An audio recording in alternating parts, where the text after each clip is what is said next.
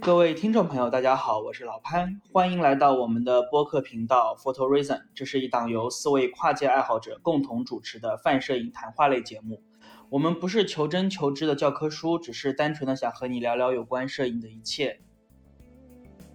本期节目呢，将由我和老三一起来跟大家聊聊天。大家好，我是老三。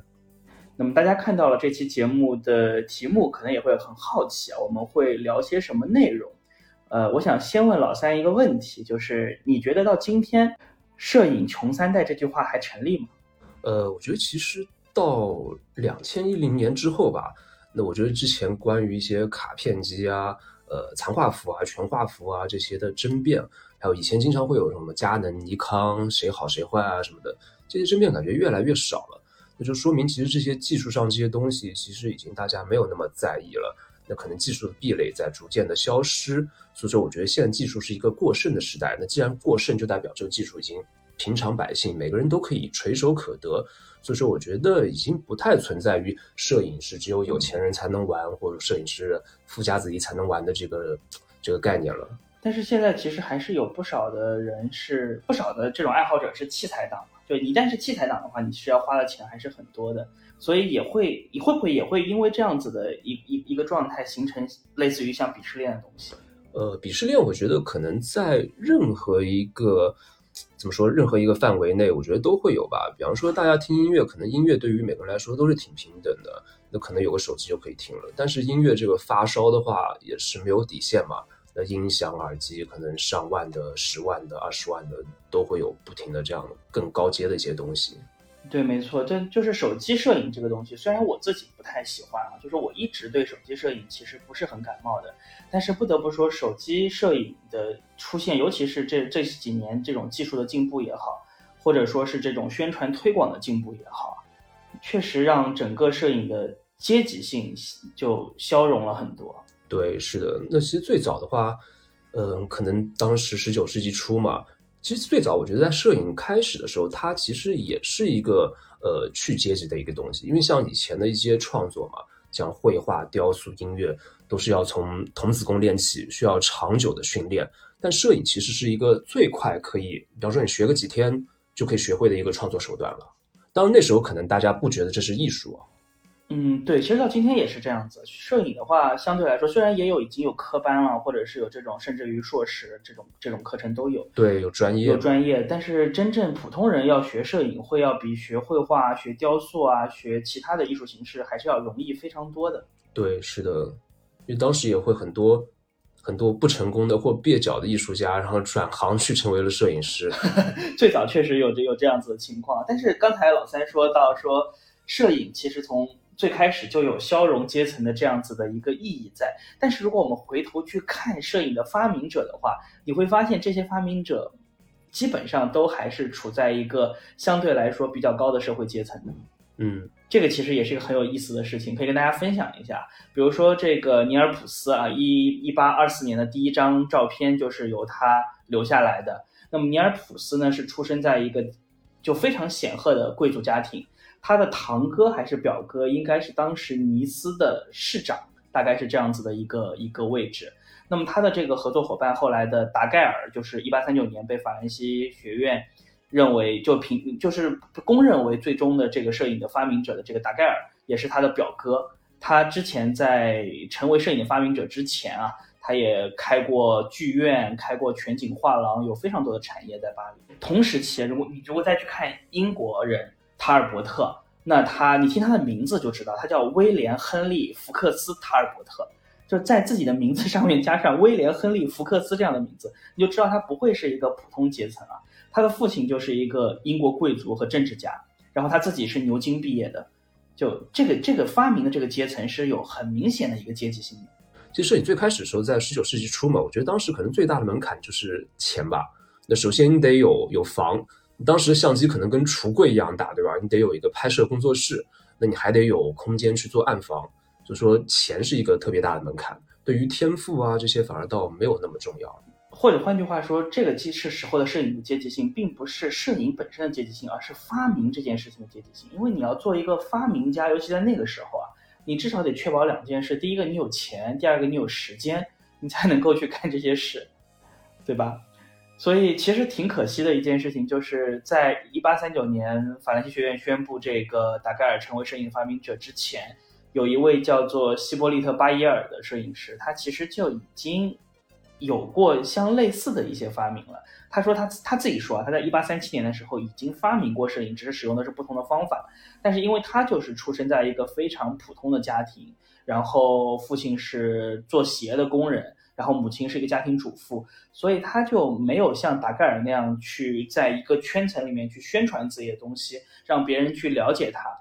然后他可能也没有途径去认识法兰西学院这样子的一个渠道啊，去获得一个官方的认可。所以他最后其实是非常郁郁寡欢的，觉得自己发明了，但是没有得到认可。对，其实很多东西都是这样。像比如说爱迪生嘛，大发明家，他可能很多发明都是收购来的、买来的，从穷人手里面。像之前的一个现代的一个印刷技术嘛，那其实那个人是发明了那个之后很久都没有市场应用或都没有卖出钱，后来是富士施乐把它收购过去。然后就有那个施乐公司的一个印刷技术，然后就普及了。现在我们的一个好像复印机、打印机都是基于那个技术，但我不知道我说的正不正确。我觉得历史还是很公平的，就是虽然巴耶尔没有拿到这个摄影发明者的这这样的一个称号，但因为他太抑郁了、太伤心了，所以他给自己拍了一张自拍照，叫做溺水者。然后他没有穿衣服，就躺在一个。一个像仓库一样的地方，然后感觉像是刚刚从水里被拖出来的这样子一个一个一个人，但是这张照片成为了历史上第一张人体摄影和第一张自拍照，所以历史还是很奇妙的。所以他的名字大家都还能记住，现在至少说明那个时候的摄影还是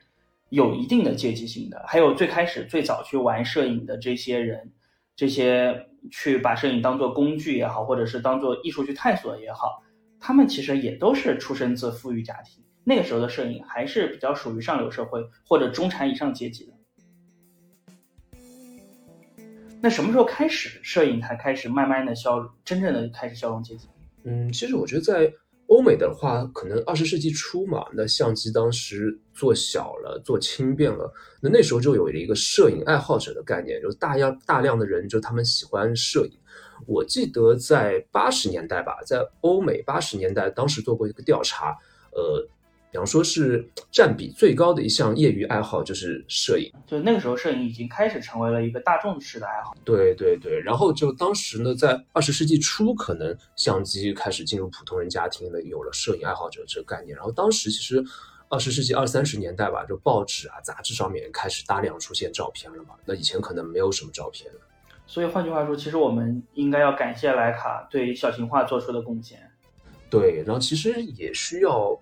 可能这样说不合适吧，也是因为二战让图像影响力变得很大。因为二战当时那些战地的那些照片，你会觉得照片给人的震撼和影响力远远大于一些枯燥的文字报道，让整个世界进入了影像时代。然后二战结束之后，我觉得可能摄影这件东西开始进入到一个变现的时代了。那会有各种时尚摄影啊、商业摄影啊、狗仔队啊，比方说拍张名人照片，呃，可以卖个几百万美金什么的这样。你你说这个我觉得还挺有意思的，就是比如说像刘易斯海因，他最开始拍这些童工啊，然后这些也都是因为他最他最早就是一个摄影机，就是一个记者，然后他觉得文字的力量其实没有图像那么强，然后就开始转用图像去报道这些东西。对，因为他拍摄这个内容，其实我觉得就特别的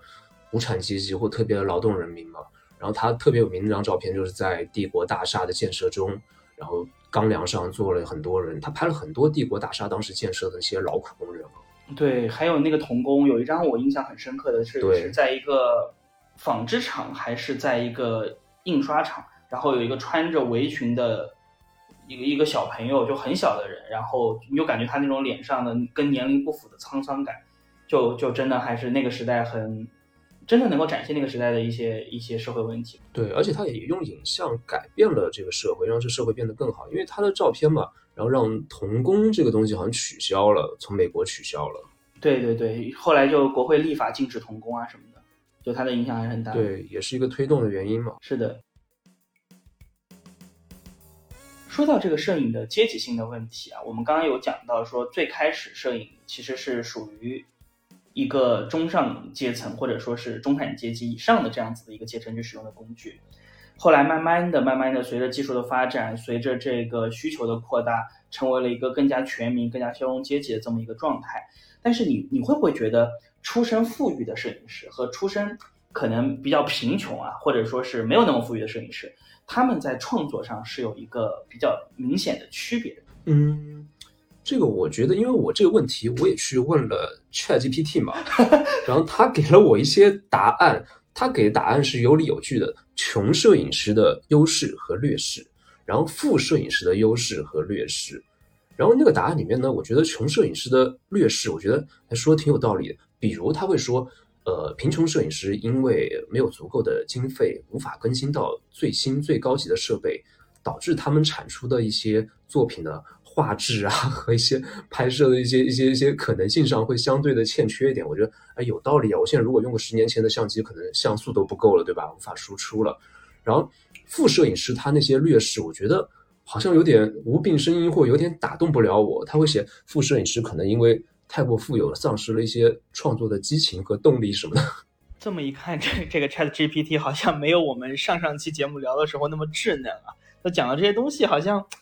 不是特别合理，感觉。对，我觉得他想的可能是一些面汤话，或者说冠冕堂皇的一些一些话吧。对的。所以说到富裕摄影师的话，我觉得有一个很好的例子可以跟大家去分享，就是雅各·亨利·拉蒂格。呃，拉蒂格是我自己很喜欢的一个摄影师啊。就是保罗·塞尚不是被马塞尔·杜尚称为五人之父嘛？对吧？嗯，我觉得对于我们今天这些拍有的没的，然后这种无病呻吟的摄影爱好者或者摄影师来说，这个雅克·亨利·拉蒂格就是我们的五人之父，就是我们的真正意义上的祖师爷，是吧？所以我说我我我每次出门拍照之前，我得把给给挂一幅雅克·亨利·拉蒂格的画像在我们家门口，然后得上三炷香啊，祖师爷保佑今天拍照顺利。就他是一个非常典型的富裕的。摄影师他富到什么程度？他的家庭在那个时候可能是法国排名前十的富豪家族，那么换算到今天也大概就跟王思聪差不多水平。然后呢，他拍的所有的主题也都非常非常的明确，就是我和我富裕朋友们的快乐生活。但就是这样的一个主题，在一九六三年的时候把它拍进了 MoMA。所以我觉得这也是一个很值得去探讨的内容，就是富裕摄影师他拍的这些东西到底有没有意义？所以这点啊，可能我跟你就会有一些比较大的区别，因为我对他的照片可能感觉就会没什么感觉。那我会觉得，哎，挺轻松愉快的，记录了他幸福的生活、愉快的生活，什么开开赛车啊，和朋友干嘛干嘛怎么样的。那我觉得他的照片里面，好像他就是一个旁观者，然后有种疏离感。那可能那个照片，我觉得没有办法打动我吧，我也无法走入那个照片里面去。那我觉得就要分析一个问题，就是他为什么能够在 MoMA 办这个展？为什么一九六三年七月的时候，MoMA 给他办了一场就叫做拉蒂格的摄影这样的一场展览？我觉得这个问题讨论完这个问题，可能大家才能够知道说他的作品到底在摄影史上有什么意义。嗯，当然了，也不能抛开时间的这个这个影响因素嘛，因为他拍摄的那个时间，当时记录日常生活，或者说以这种轻松姿态拍摄这些东西，那我揣测可能是。他是一个鼻祖。那还有一个观点，我觉得挺有趣，说他可能是最早的时尚摄影师，因为当当时他在巴黎拍那些街边走过的那些阔太太嘛，那阔太太每个人不同的装扮啦，然后各种千奇百怪的帽子啦、装饰啊什么的，那他可能就是最早拍时尚的一个街拍摄影师。当然，我觉得这会不会因为他家庭？出身对他品味的一个影响，因为可能他从小接触一些时尚的品味啊，接触的这些服饰的一些东西，让他有了这个品味和这个这样的一些拍摄这样的一些想法和灵感吧。嗯，没错，对，理查德·阿维顿就特别特别崇拜拉蒂格，然后他们在美国认识的时候，他还专门去找拉蒂格说能不能看他所有的照片。他之后有很多的拍摄创作，其实都可以从拉蒂格的照片中找到一些。这种相关一一点点的影子，所以可以说拉蒂格确实启发了不少后来的这个时尚摄影师，这个点就就确实是这样子的。然后还有一个很重要的原因，我觉得是因为在拉蒂格之前，就我们刚刚讲到刘易斯海因也好，或者最开始的这些摄影的探索者、发明者也好，他们所记录的这些事情，其实都是公共历史，或者说是重要的事件。就好像只有这些事件才有资格被列入历史一样。但从拉蒂格开始，我觉得他很大的一个点在于，他以他和他朋友们的富裕生活啊作为一个引子，将个人的历史纳入到了整个摄影史中。就摄影史不仅仅是是大的、是广的、是这种沉重的，它也可以是轻松的、欢愉的个人的历史。我觉得这个这个是他一个很大很大的贡献。哎，所以你说到这个，我就想起就是。有一个摄影的一个分类吧，叫私摄影。嗯，那其实你说个人生活沉浸在个人世界里面，这些摄的摄影的出发点，那也可以算作私摄影嘛。那我又想到另外的有的摄影师，像南戈尔丁、南戈尔丁对和拉里克拉克，就他们两个家庭条件出身也非常不错，但是他们其实也是在一直记录自己生活。但他们记录生活看起来其实是跟拉蒂格是相反的，完全相反的，阴暗、压抑、颓废，呃，甚至非常的黑暗。那可能他们一些就是堕落的，我不知道，像呃嗑药这种词会不会在这边说出来会有问题啊？记录这样 这些节目就没了。嗑药啊，这样这样这些生活，就是那其实可能出发动机是一样的。都是一个自我表达出口，或者说完全是一个自我情绪跟自己对话的一个方式了。这个也有可能跟当时的社会环境有关。像拉蒂格所处的时代，其实是法国的或者巴黎的一个黄金时代，文化艺术可能都是过去一两百年中最高峰、最高潮的一个状态下。而拉里克拉克所生活的时代，是不是就是就是我们说的这个所谓的美国的垮掉的一代？嗯，所以整个社会环境，对整个社会环境，有钱人做的事情也不一样。那时候克拉克干的是事情是什么？就像老老老老三刚刚说的一样，这个嗑药，然后这种呃滥交，各种各样的这样子的生活。而拉蒂格干的事情是什么呀？就滑雪，对吧？然后搞搞艺术，在花园里画画画，下午茶，就完全不同的生活方式。对，所以说可能这样看来会觉得，是不是富裕的摄影师他们会更容易关照自己的内心，或者说只是记录自己关心的一切，而没有把摄影去赋予一些其他的一些，呃，不管是谋生的手段啦，还是社会的意义了。就老三刚说的这个问题，突然让我想到一句话，就你说富裕的摄影师可能更容易关注自己，然后贫穷的摄影师可能会更去看世界。就萨考斯基不是有一本书叫做《镜与窗》嘛，然后它里面就说过，摄摄摄影的历史其实就是镜子的历史和窗户的历史，是你透过窗户去看世界，还是透过镜子去看自己？所以其实这个还是蛮有联系的。嗯，但是我好像又忽然想到了好多反例，所以说我觉得这些揣测或者说这些所谓的归纳总结的东西是不是也不成立啊？因为我又想到好多反例，比方说像。尤金·史密斯这些，但可能扯远了。他也是优越家庭出身嘛，但他非常带着这种理想主义的人道主义的牺牲精神，就奉献一生，最后穷困潦倒这样。对，就反例也很多，像对对那个布列松和杜瓦诺就是一个很典型的对冲的反例。我布列松的话是富裕家庭出身，大家都知道，他的父亲是这个纺织工厂的老板，从小给他的教育环境就非常的好，想学绘画就去学绘画，然后想学摄影就去学摄影。啊，然后很年轻的时候就去非洲和欧洲旅行去拍照，但是他的一生就你可以看到，他其实对于整个世界是非常在意的，他很愿意去去观察世界，去看世界，去看不同的东西，去不同的地方报道不同的事情。而杜瓦诺他作为一个这种工人阶级的孩子，但他很典型，就是他就是喜欢巴黎，他一生就待在巴黎，在巴黎的街头巷尾、咖啡馆、公园去拍那些。浪漫的、温柔的、所谓的摄影关怀派的这些场景，这也是一个一个很典型的一个一个对比。对，杜瓦诺感觉就是没什么追求，小资情调，然后拍拍这种小浪漫啊，生活的点滴，然后就拍点温馨东西。我看杜瓦诺的图片，我觉得，呃，有点古典主义吧，但其实会觉得相对会比较平庸或比较中规中矩啊。嗯，就他的作品其实就是很温馨嘛，然后有很多。对于这种人性，尤其是人性中比较光辉的那那些部分的刻画，然后关于生活啊，关于爱啊，就我自己其实还是很喜欢杜瓦诺的，包括呃这个他们他们风格很类似的，像维利罗尼，然后像这个伊季斯，就伊奇斯、彼得马纳斯这些人，所谓的这个法国当时的摄影关怀派，我是很喜欢他们的作品，我觉得就是简单生活，就像我喜欢。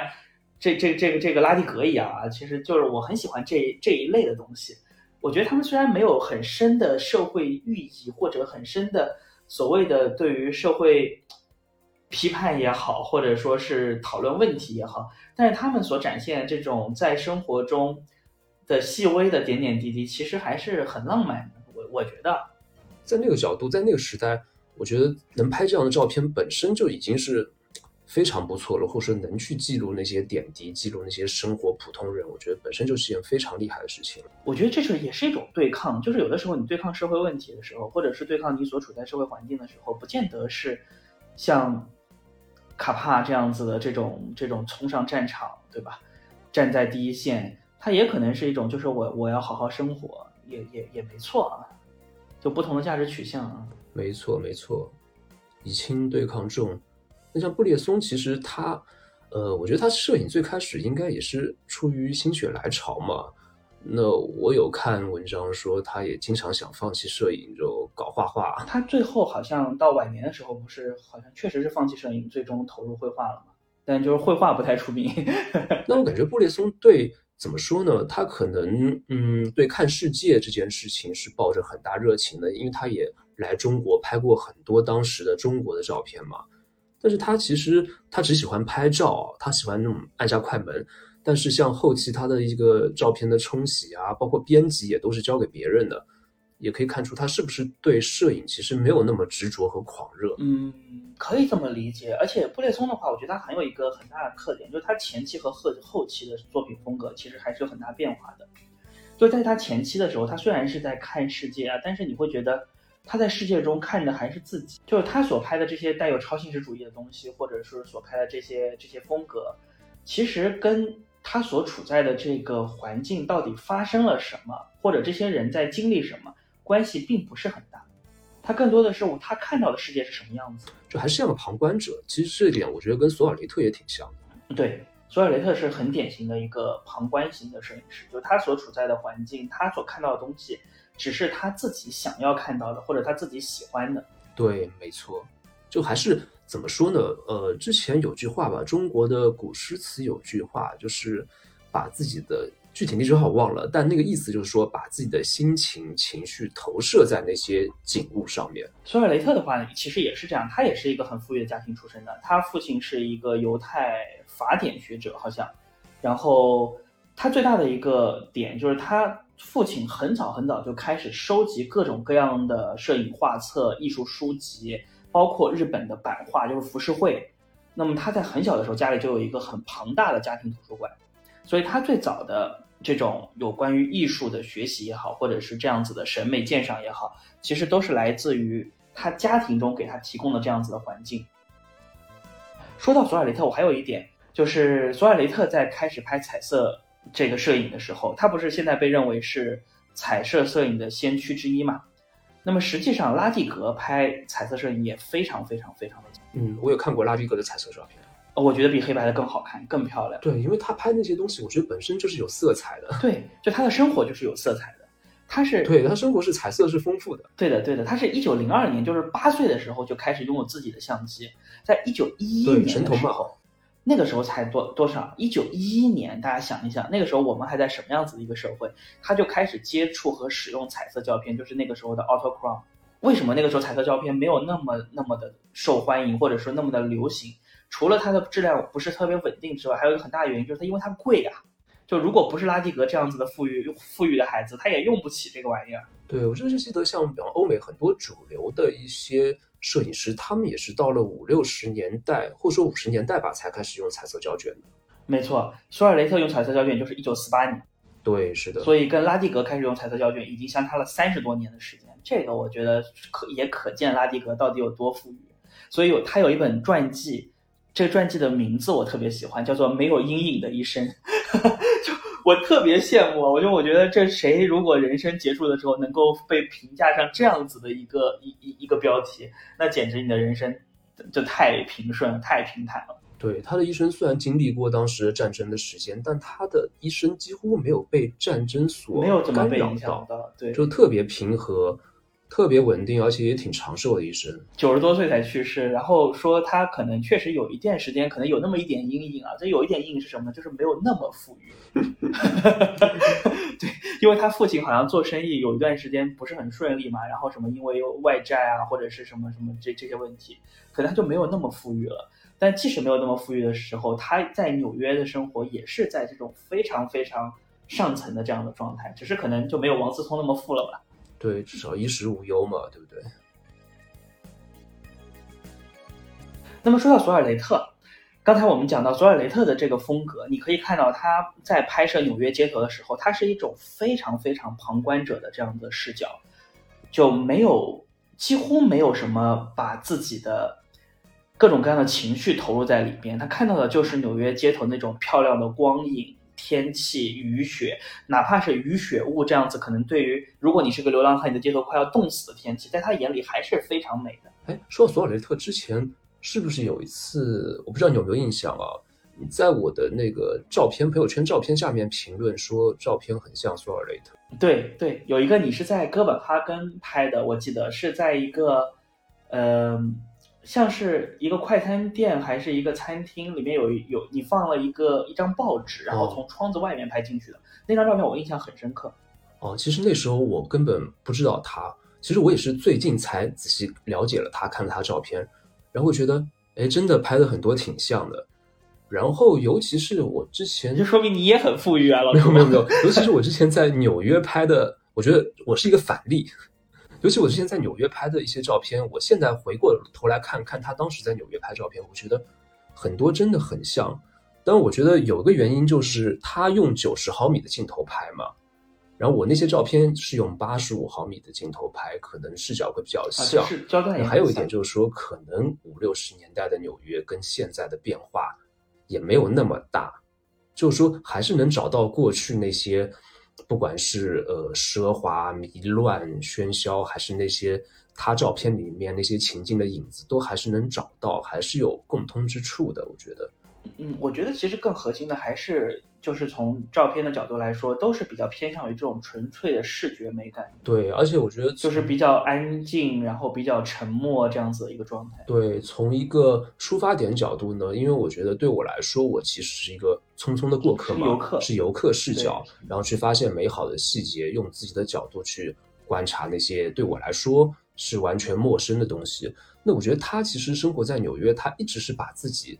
放在一个有点游客的那种视角的感觉，跟我的视角会有点像。我也是这么这种感觉，去观察生活中点点滴滴的，比方说是诗意的瞬间，或者说一些应运的一些情绪啊，还有说画面带着一些音乐的节奏。那其实它画面里面带着那些跳跃的那些节奏和那些诗意，我觉得会跟布列松有有点像哦。我看布列松照片也会有一些那些轻松的感觉。对，就是他可能在技巧上，你看布列松照片，你会发现其实你很难去解读画面内部的一些非技巧性的东西。嗯，它更多的还是有关于技巧的构图，这个瞬间，然后几何图形，呃，所谓的并置或者是这种异化这样子的一些技巧，或者是一一一些表达。但是你去找画面背后的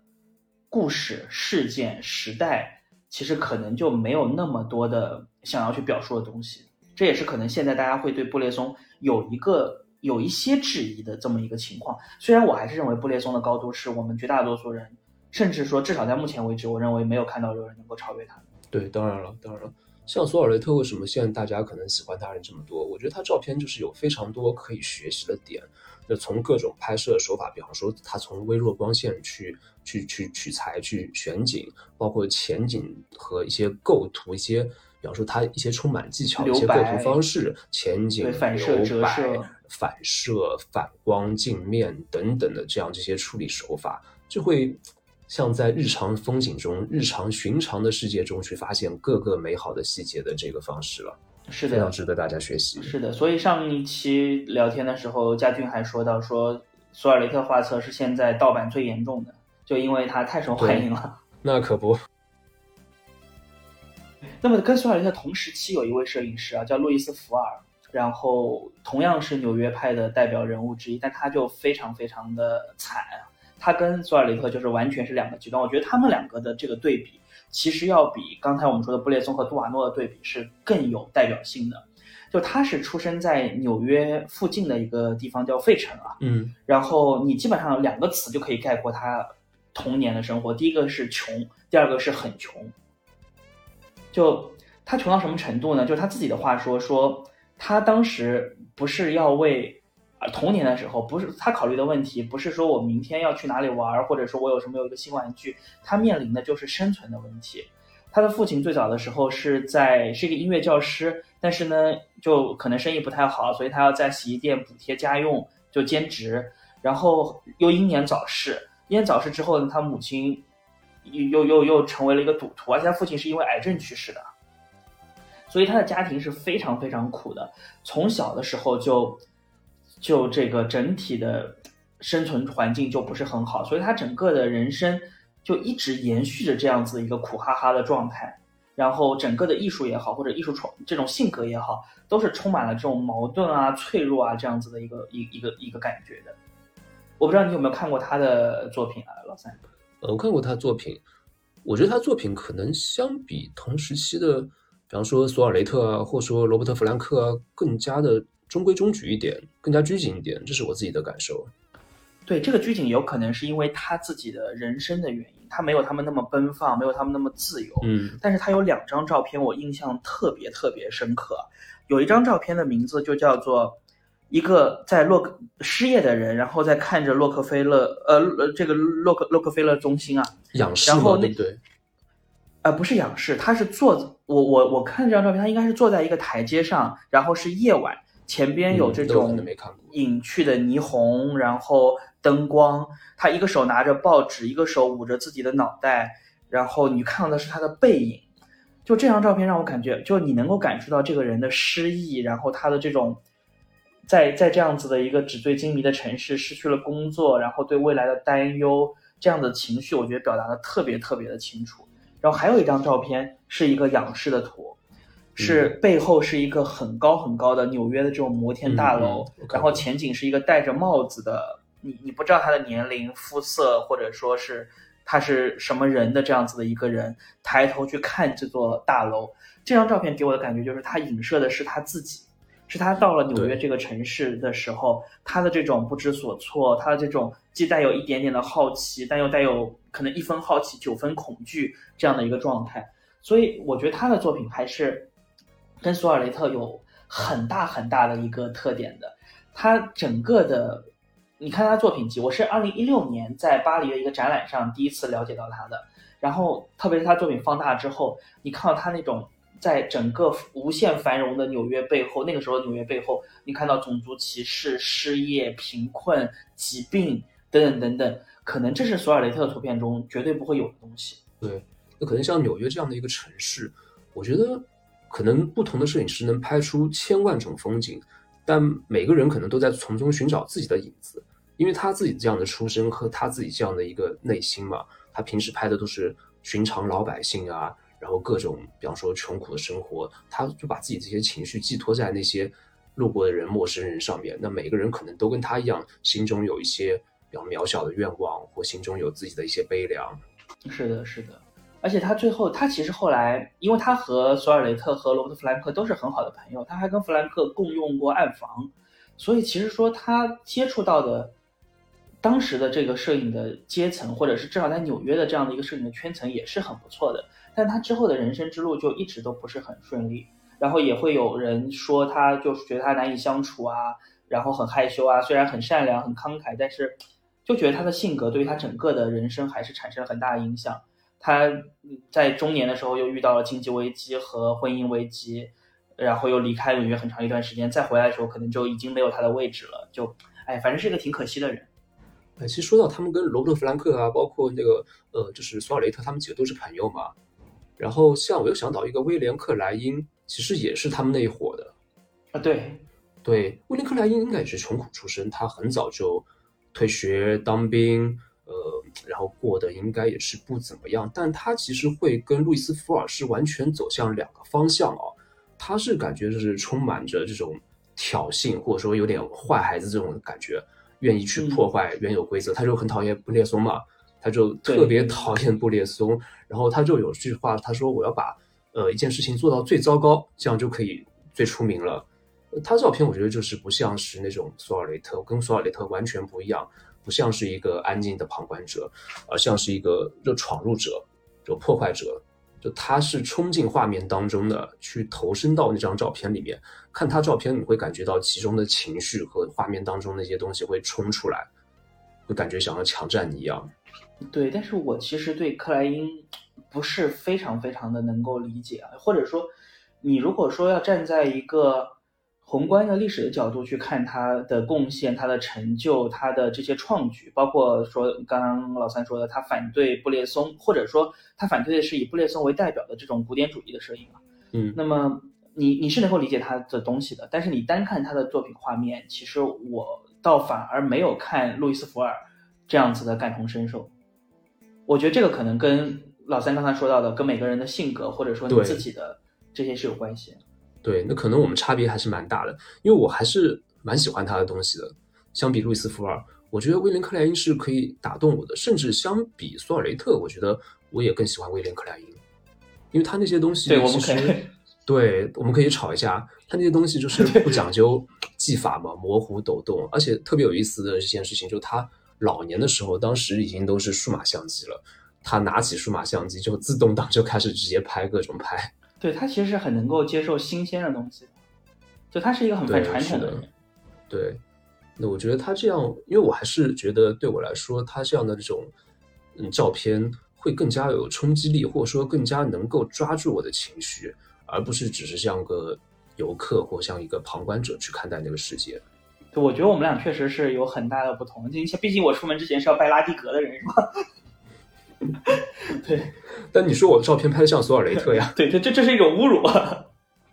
哎，其实是这样，我觉得会有个特别有意思的事情，就是你喜欢的摄影师，